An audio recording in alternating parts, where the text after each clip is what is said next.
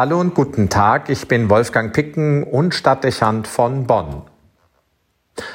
Wie schnell sind anfanghafte Bewegungen und neue Ideen kleingeredet?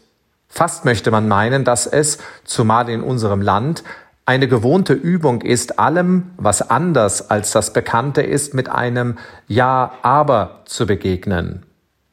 Manchmal will es scheinen, als seien wir ein Volk der Bedenkenträger, in dem alles zuerst problematisiert wird, statt dass Chancen und Möglichkeiten wahrgenommen würden, wenn sich etwas Neues entwickelt.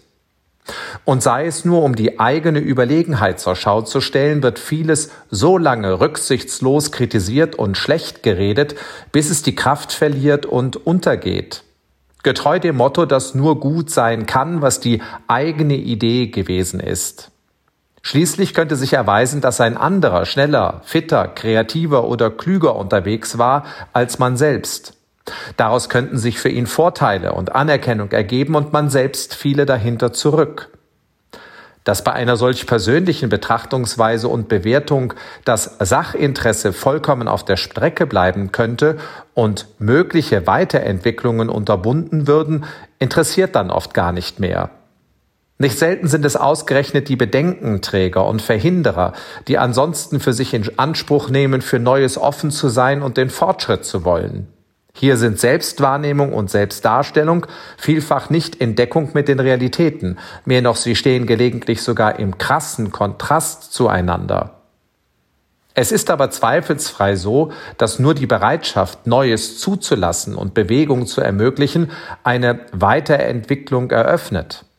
Ohne das wären viele Errungenschaften in der Wissenschaft und Forschung, aber auch im politischen und sozialen Raum, nicht zuletzt auch in der Kirche, undenkbar gewesen. Selbst die individuellen Entwicklungen in der eigenen Lebensgeschichte verdanken sich zumeist der Offenheit gegenüber der Veränderung und dem manchmal auch vollkommen anderen. Daraus wäre die Konsequenz zu ziehen, dem Fremden und Neuen nicht prinzipiell mit Misstrauen oder Angst zu begegnen, sondern ihm positive Impulse zuzutrauen.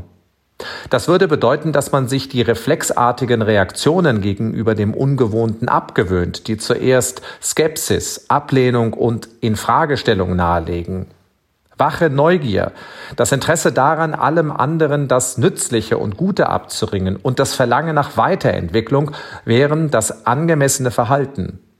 Auch das neidlose Zugestehen, dass andere etwas Nützliches entdecken und entwickeln können. Zudem könnte es hilfreich sein, wenn man, wo immer man diesem Phänomen begegnet, der berühmten Killerphrase Ja, aber entgegentritt und ihr den Einfluss nimmt. Egal, ob man sie gegen eine andere Idee oder gegen eine eigene aufgebracht hört, dieses Ja, aber soll fast immer destruktiv und lähmend wirken. Übersetzt heißt es so viel wie Ich habe nicht zugehört und will mich nicht wirklich auseinandersetzen. Ich habe es mir zur Gewohnheit gemacht, auf diese Phrase immer sofort zu reagieren und sie zu enttarnen. Wo ich die Killerphrase höre, werde ich besonders wach und neugierig, denn solche Gegenreaktionen sind oft schon Indikatoren dafür, dass an der geäußerten Idee irgendetwas dran sein muss. Beinahe alle guten Ideen haben einmal unscheinbar begonnen. Sie brauchen Aufmerksamkeit und Förderung, auch kritische Begleitung, gerade in ihren anfänglichen Entwicklungen. Es sollte uns nicht passieren, dass wir einer guten Entwicklung die Chance und die Zukunft nehmen. Das heutige Evangelium bringt das im Gleichnis vom Senfkorn gut ins Bild. Aus einem der kleinsten Saatkörner wird einer der größten Bäume des Orients. Wie vielen guten und hoffnungsvollen Ansätzen ist vermutlich schon die Kraft genommen worden, weil man bereits den Anfängen misstraut und sie schlicht platt gemacht hat. Wolfgang Picken für den Podcast Spitzen aus Kirche und Politik.